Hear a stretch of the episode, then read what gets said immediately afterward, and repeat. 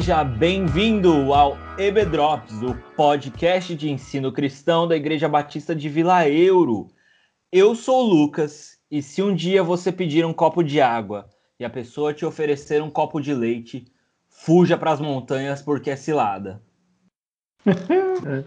Fala pessoal, aqui é o Elder e a história da nossa vida tem pouco a ver conosco e muito a ver com Ele, com Deus.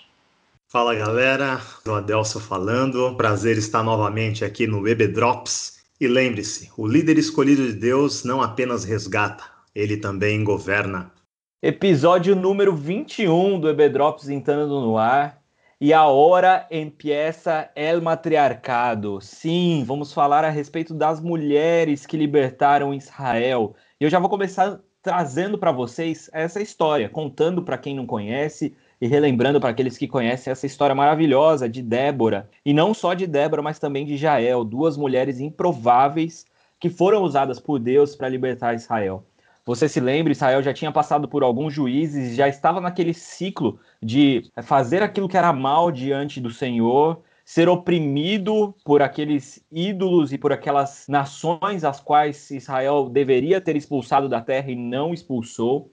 E nesse ciclo, depois da morte de Eude, o texto diz no começo do capítulo 4 que Israel voltou a fazer aquilo que era mal aos olhos do Senhor. Então Jabim, que era um rei extremamente cruel, diferente até um pouco do perfil dos últimos reis que haviam oprimido Israel. Jabim era um homem muito cruel e era rei de Canaã. E também ele era muito poderoso, ele possuía 900 carros de ferro. Isso era uma tecnologia de guerra muito avançada para a época.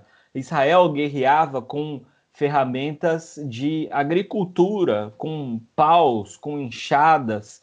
Era assim que aquela nação havia conquistado a terra e Jabim possuía 900 carros de ferro, e ele oprime a Israel.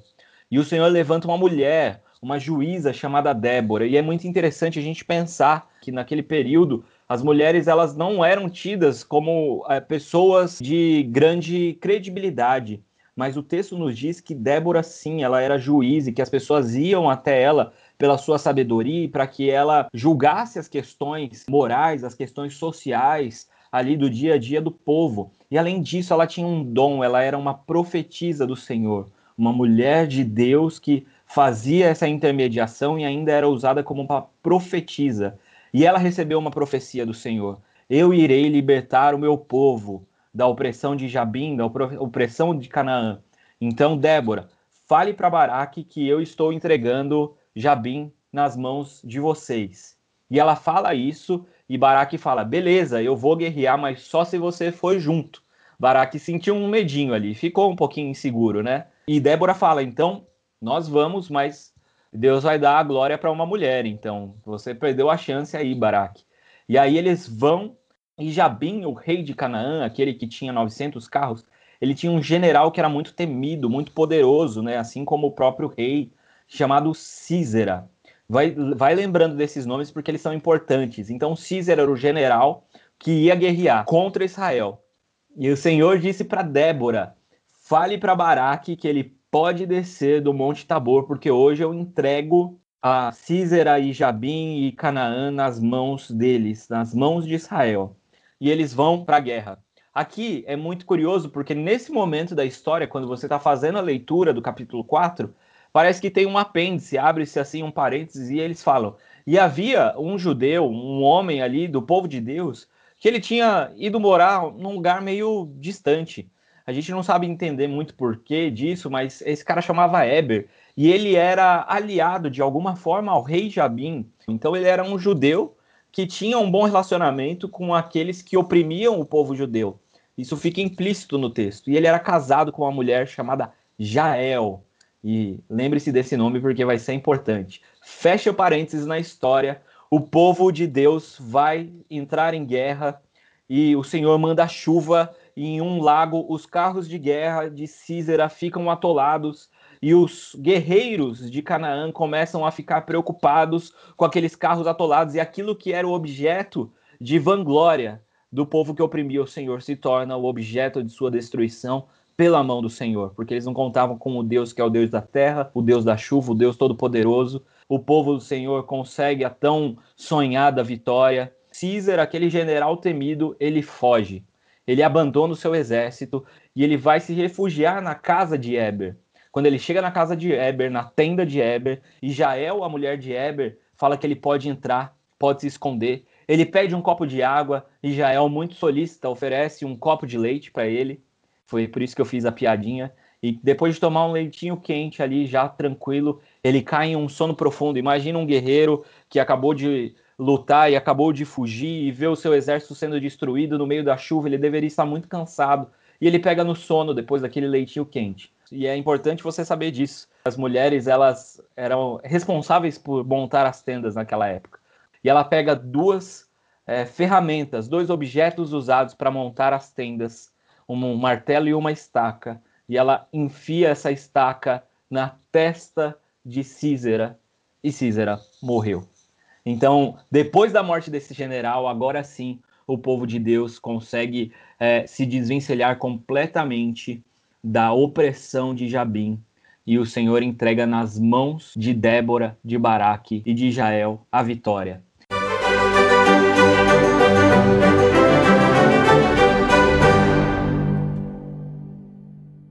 É longa a história, mas é uma história muito gostosa de ler. É interessante a gente dizer que os capítulos 4 e 5 contam a mesma história. No capítulo 4, de uma forma narrativa, da forma como eu acabei de apresentar para vocês, e no capítulo 5, essa história é contada através de poesia e de música, num cântico de Débora e de Baraque. A gente vai falar mais disso mais para o final do, do episódio. Mas eu queria, agora que você já está conhecendo bem a história, eu queria chamar aqui o Helder e o Adelson para conversa. E eu gostaria de saber aí um pouquinho mais sobre a vida, a importância e o modelo que Débora é para a gente hoje em dia, para os nossos dias. Adelson, você podia falar um pouquinho a respeito para a gente dessa mulher tão importante na história de Israel e como a vida dela pode nos inspirar nos dias de hoje?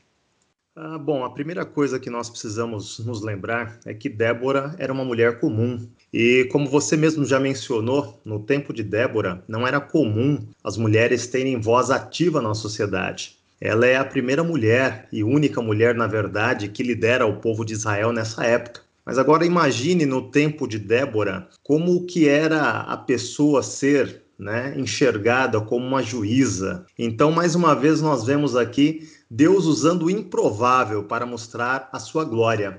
A palavra nos fala que Débora era profetisa, juíza e líder do povo. Né? Isso a gente vai ver ali no verso 4, 4 do 4 ao 6, né? isso fica bem nítido. Existem algumas marcas que eu acho muito interessantes e importantes na vida de Débora que nós precisamos trazer para os nossos dias de hoje. A primeira coisa que nós vemos em Débora é que Débora é uma mulher cheia do espírito. A palavra fala que ela possuía autoridade e o povo enxergou ela realmente como líder por ver essa autoridade que estava nela e que vinha de Deus, ou seja, a graça de Deus estava sobre a vida de Débora. E a palavra, né, e o contexto histórico nos fala que ela foi uma líder virtuosa, porque ao contrário dos outros juízes, que eram, além de líderes, eram guerreiros, né? Débora ela vem com uma outra característica. Ela vem como uma conselheira do povo. A, a palavra nos fala que ela tinha sabedoria e era acessível. E é engraçado que Débora ela subia sempre, todos os dias, no período da tarde ali, para estar julgando, né? Para estar aconselhando o povo. Ela era sábia e estava acessível ao povo, ela se envolvia com o povo. Então, isso é uma coisa que nós precisamos aprender e trazer para as nossas vidas hoje. A primeira coisa é buscar termos uma vida realmente cheia do Espírito Santo de Deus. Buscar essa intimidade que nós vemos de maneira muito clara na vida de Débora. É o que você falou, ela recebia, recebeu a palavra do Senhor e levou até Baraque, ou seja, era um relacionamento estreito, íntimo com Deus. E nós precisamos disso nos dias de hoje. E aí eu faço a primeira pergunta para cada um de nós, né? Você tem ouvido a voz de Deus no seu dia a dia? Você tem deixado o Senhor te orientar? Sabedoria é colocar a palavra de Deus em prática no nosso dia a dia. E Débora tinha isso e por isso ela aconselhava o povo. Uma outra coisa que eu vejo muito impactante nessa pessoa da Débora, que é fantástica, é a disponibilidade. É interessante como você colocou, Lucas, uh, quando ela falou com Barak, Barak falou: ó, eu vou se você for comigo. Como nós já falamos, Débora era uma mulher. Imagine uma mulher indo para a guerra, mas Débora se dispôs. Ela foi com Barak. Então vocês imaginam que assim, além de ir, a palavra fala que eles foram e arrebanharam um exército de 10 mil pessoas. Então nós vemos também na vida de Débora que ela tinha uma grande influência com o povo. Ela olhava com os olhos da fé. Débora sabia o Deus que ela estava servindo e ela sabia que Deus ia agir. Então ela falou: Não, eu vou com você. Ela tinha certeza do que Deus havia falado para ela. Então nós vemos assim que Débora, além de ter esse olhar de fé também, ela motivou as pessoas. E nós precisamos pensar como tem sido o nosso olhar nos dias de hoje. Temos olhado também com os olhos da fé? Somos pessoas que motivam aqueles que estão ao nosso lado a realmente enfrentar os desafios? Nós temos tido a palavra temperada nas nossas bocas, levando edificação e um desafio de Deus para a vida daqueles que estão à nossa volta? Nós precisamos realmente, queridos, aprender com essa mulher fantástica, essa mulher que era improvável, mas que se mostrou totalmente apta a ser instrumento de Deus naquela época. Então, uma coisa interessante disso é que esse cenário da época, né, onde a mulher, né, o Delso comentou aqui, é, não só que ela não ia para a guerra, mas a própria sociedade da época realmente colocava a mulher meio que em segundo plano, né? E, e, essa é uma discussão que nossos dias de hoje também tem muito em relação ao papel da mulher etc. E é interessante que esse texto mostra algumas coisas. Né? Primeiro que a gente sabe que homem e mulher são iguais perante Deus, ambos foram feitos à imagem e semelhança de Deus, têm o mesmo valor, mesma dignidade, mesma capacidade. Mas o, o Keller ele põe uma coisa interessante no livro que ele fala o seguinte, que ó, eles são iguais, mas não equivalentes. E é interessante ver o quanto Débora percebeu isso no sentido de que, como a Adelso falou, ela não era uma guerreira. E em momento algum, o texto pelo menos é, não, não dá essa impressão, de que ela viu algum problema e falou assim: ah, eu vou envolver aqui o Barack, puxa, eu vou perder minha autoridade. Não. Olha, eu estou aqui fazendo o meu papel que é julgar o povo, é liderar o povo, é conduzir o povo, e outra pessoa vai ter um outro papel que é ser aqui um general nessa guerra que a gente vai enfrentar. Então essa distinção de papéis, ela não coloca um sobre o outro, ela coloca apenas cada um fazendo aquilo que faz de melhor e que tem mais talento para fazer.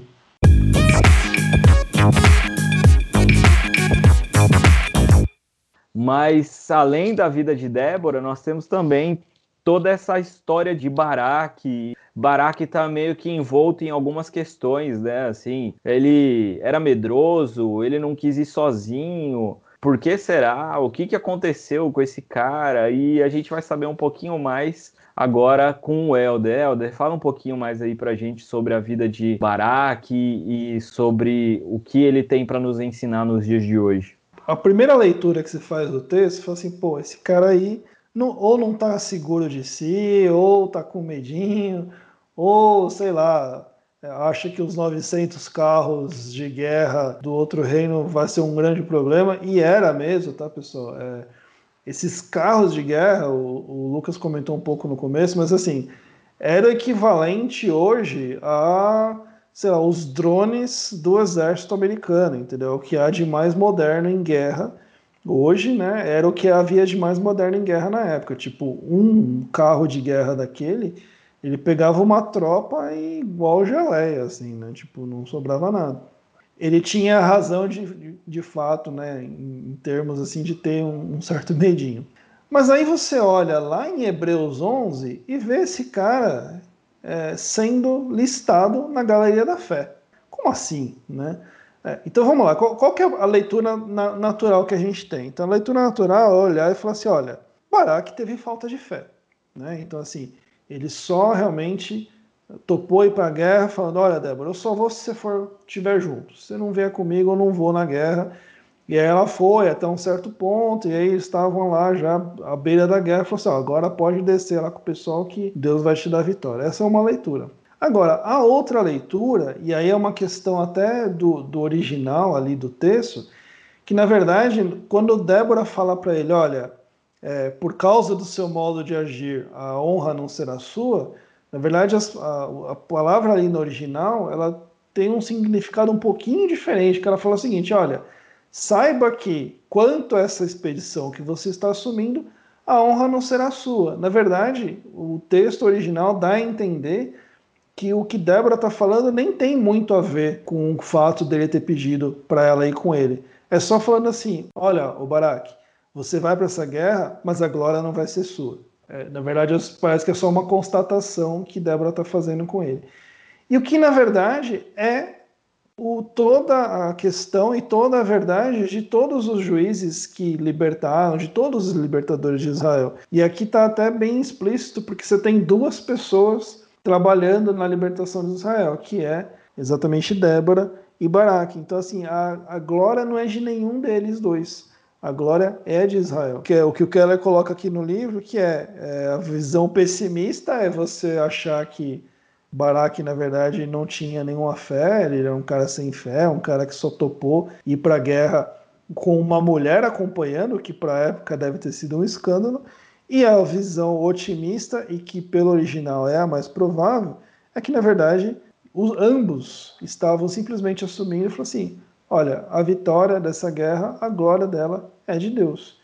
E ele tendo sido listado lá na galeria dos homens da fé, isso dá até muito mais peso para essa visão. Né? Inclusive, se você olhar lá no texto de, de Hebreus 11, lá no 32, ele fala, continuando, ele fala o seguinte: olha, fizeram o que era correto, receberam o que Deus havia prometido. Depois ele fala: ó, escaparam de serem mortos à espada, eram fracos, mas se tornaram fortes.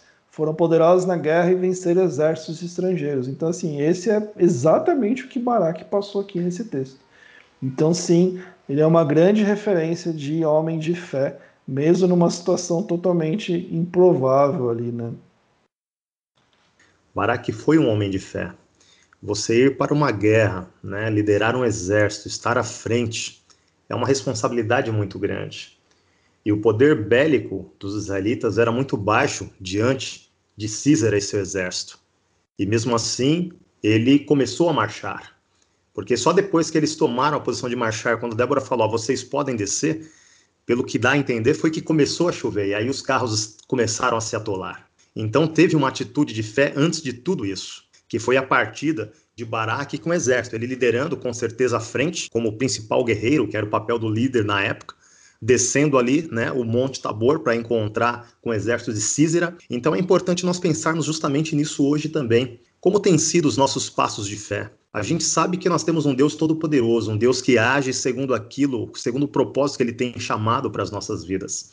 Mas nós precisamos muitas vezes dar esse passo de fé, esse passo primordial, que é falar, Senhor, eu confio em Ti. Então nós podemos aprender isso com Baraque. E aí nós podemos até nos lembrar também, né, de Pedro. Pedro pediu, né, para Jesus que, poxa, Senhor, se for o Senhor mesmo, fala que eu possa ir até o Senhor. E ele falou, então vem, Pedro. E Pedro saiu do barco ali e começou a andar. Infelizmente, por um momento, ele desviou seu olhar, mas ele teve a atitude de ir. Então, nós precisamos, né, em muitos momentos da nossa vida, dar esse primeiro passo de fé, falar: Senhor, eu estou confiando naquilo para o qual o Senhor me chamou. E aí sim, Deus entra com a sua ação poderosa e faz o milagre, traz a libertação e move os céus e a terra e o que for necessário para glorificar o nome dele. Pode ser que o sol pela manhã não volte a aparecer, pode ser que talvez esqueçam o que eu realizei, Porém, eu não perderei a fé, nem deixarei de confiar em ti, de confiar no Senhor. Não foi Baraque, mas foi Baruque que escreveu isso. Mas eu acho que cabe aí também para o líder de Israel, né, para o general de Israel. E eu acho muito interessante uma frase aqui que o Keller coloca e que para mim assim fez muito sentido na minha vida, no momento que eu estou vivendo e acho que pode ser também importante na vida de alguns dos nossos ouvintes que o exército de Baraque não era páreo para o exército de Císera mas Císera não era páreo para Deus, para o Deus de Baraque. Então, de fato, pode ser que as circunstâncias pareçam impossíveis, né? Mas o nosso Deus é o Deus dos impossíveis. E além de Débora e de Baraque, a gente tem uma terceira personagem que é completamente improvável, porque ela está, de certa forma, vivendo a parte de toda aquela é, opressão que Israel sofria, de toda aquela dificuldade, porque ela era casada com, de certa forma, um traidor. Alguém que fazia parte do povo de Deus, mas que não vivia conforme o povo de Deus e nem no local em que havia sido estabelecido para sua tribo. Então era alguém que era completamente improvável de vencer aquela guerra, era Jael. E é muito interessante porque Jabim o rei de Canaã, ele era um rei sádico e de todos os reis que haviam oprimido Israel até o momento, ele era o mais cruel de todos. E é interessante que quando a gente lê o capítulo 5, né, que é o cântico de Débora e de Baraque, cantando essa história maravilhosa de libertação através do poder do Senhor, é dito que Císera, o general temido, ele era um homem que usava as mulheres como objeto sexual. Edita naquela, naquele cântico que a mãe de Císera provavelmente estava na janela esperando o seu filho. E as mulheres dele diziam que ele deveria estar usando as mulheres de Israel como objeto de despojo de guerra. E aí Deus pega um homem que usa as mulheres como objeto e entrega esse homem para uma mulher usando objetos que somente as mulheres utilizavam. É muito lindo como Deus faz a história, como Deus escreve toda a história e como ele liberta o seu povo. Ela foi uma mulher bem estrategista, né? Porque, como nós já falamos, naquele tempo as mulheres tinham muitas limitações impostas pela própria sociedade da época. Mas Jael, quando vê Císera chegando, ela mesmo já o convida para entrar na tenda. Então ele entrou ali e falou: Meu, agora eu sou tranquilo, né? Tô aqui na tenda, ninguém vai vir me procurar. Uma tenda que só tá uma mulher aqui, meu, nunca vão me achar aqui. E aí depois ele pede, lógico, água para ela e ela dá algo ainda, digamos assim, melhor para ele, um leite, né? Para um cara que estava cansado, que estava no meio de um fronte de guerra. E como é fisiológico, você cansado, você tomou um alimento um pouquinho mais forte, qual que é a tendência? Você ficar sonolento. E aí a palavra fala que, né, ele dormiu de maneira profunda. E aí onde realmente ela pôde chegar e eliminar esse inimigo. Então nós vemos que nesse momento ela foi assim muito estrategista, ela usou de estratégia para conquistar e derrotar o inimigo. Tudo isso, lógico, a gente sabe que debaixo da orientação de Deus. Ela com certeza foi usada por Deus aí para estar uh, derrubando este inimigo. Ela agiu de maneira muito planejada, e isso é importante, porque nós, muitas vezes, na, naquilo que temos que fazer, precisamos de um bom planejamento. E sempre, lógico, na dependência de Deus. Jael, ela meio que cumpre o que Débora tinha falado, né, de que a glória não seria de é, Baraque, também não seria de Débora. Foi mais ou menos de, de Jael, porque a glória, na verdade, é de Deus. Mas o ponto é que tem uma, uma questão simbólica numa guerra, né, que é você pode matar o exército inteiro. E era o que tinha acontecido aqui. O texto fala que não sobrou um soldado sequer né, do, do exército de Císara. Isso. É, mas, aí, mas, o, mas o general ainda estava vivo. Né? Então, assim, um general vivo, ele pode reunir um novo exército e atacar você novamente. E aí o golpe final, realmente, né, a, a pá de cal, como dizem, em cima do exército de Jabim, foi através de Jael que foi lá e matou o general daquele exército. Mais uma vez eu incentivo aos nossos ouvintes a lerem e acompanharem aí capítulo a capítulo é, do livro de Juízes. E se você quiser também comprar o livro Juízes para você do Timothy Keller e acompanhar com a gente, vale muito a pena. Eu tenho certeza que você vai ser bastante abençoado. É, uma outra coisa que eu gostaria de colocar antes da gente terminar é que é muito interessante como a gente tem duas perspectivas da mesma história nos capítulos 4 e 5 e que isso é algo que a gente pode levar para a nossa vida, né? Uh, a gente tem no capítulo 4 uma perspectiva estritamente narrativa de como as coisas aconteceram, e no capítulo 5 a gente tem a perspectiva poética e, acima de tudo, a perspectiva que dá glórias a Deus. O capítulo 4 ele conta uma história. O capítulo 5 fala de Deus que fez tudo isso. E toda a glória é dada a Deus. Não é dada a Débora, não é dada a Baraque, porque são eles que estão, inclusive, cantando essas canções. Não é dada a Jael. é, mas é dada ao Deus Todo-Poderoso que fez toda essa história maravilhosa acontecer. E eu convido nossos ouvintes e também aqui o Elder Adelson a fazerem essa reflexão aí nos próximos dias. Como que Deus tem agido na minha história? O que, que Deus tem feito que às vezes eu nem tenho percebido, mas é Ele que tem feito as coisas por trás e tem me levado a estar onde eu estou e como eu posso dar glórias a Ele. E esse pode ser inclusive um olhar para a nossa vida, um estilo de vida, que nada mais é que um estilo de vida de adoração que é um estilo de vida que dá glórias a Deus em tudo aquilo que ele faz e aquilo que ele é e o que ele faz através de nós e para nós.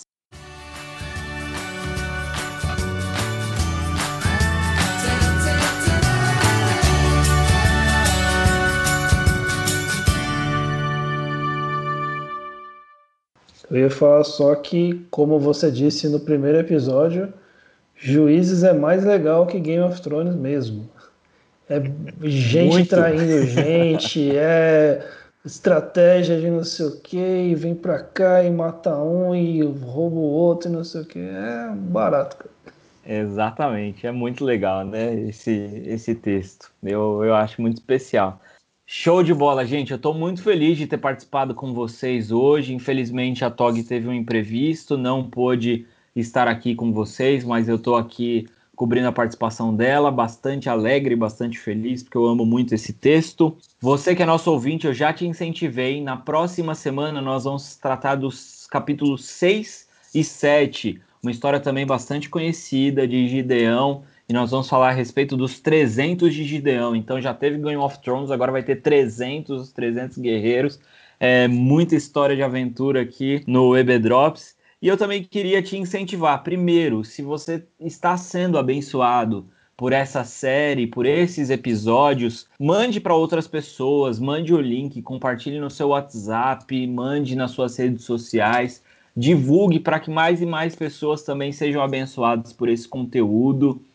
É, nós também temos aí mais duas séries que já se passaram, né? A primeira a respeito de vocação, a respeito da nossa forma em Deus, que foram os primeiros três episódios. Depois nós tivemos uma segunda série de cinco episódios falando a respeito da igreja e os desafios da igreja durante a pandemia. E agora essa série Improváveis a respeito do texto de Juízes. Então compartilhe que isso é muito importante para gente e se é bênção para você, vai ser bênção também na vida de outras pessoas. Helder, Adelson, muito obrigado pela companhia de vocês. Valeu, pessoal. Até semana que vem. Tchau, tchau. Tchau, tchau, galera.